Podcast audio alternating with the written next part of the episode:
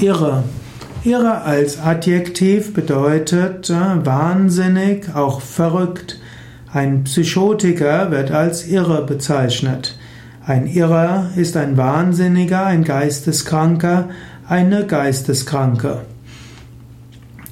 Irre kann aber auch heißen, dass es besonders großartig ist. In der Jugendsprache kann irre heißen, dass etwas toll ist.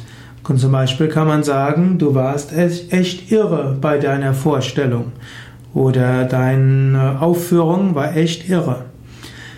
Irre kann auch sehr heißen. Zum Beispiel kann man sich irre freuen und man kann sich irre aufregen. Man kann auch in die Irre gehen, das heißt sich verirren. Und man sagt, Irren ist menschlich. Also sich täuschen kann heißen, sich zu verirren. Irrtümer sind menschlich. Wenn du dich einmal geirrt hast, dann ärgere dich nicht so viel darüber und erlaube auch anderen Fehler zu machen. Aber man sollte den gleichen Fehler nicht mehrmals machen. Und man sollte sich immer wieder bewusst machen, dass man sich irren kann und dass man in die Irre gegangen ist.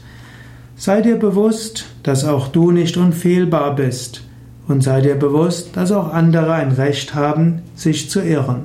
Du musst Menschen nicht dazu zwingen, dass sie ihre Irrtümer einsehen.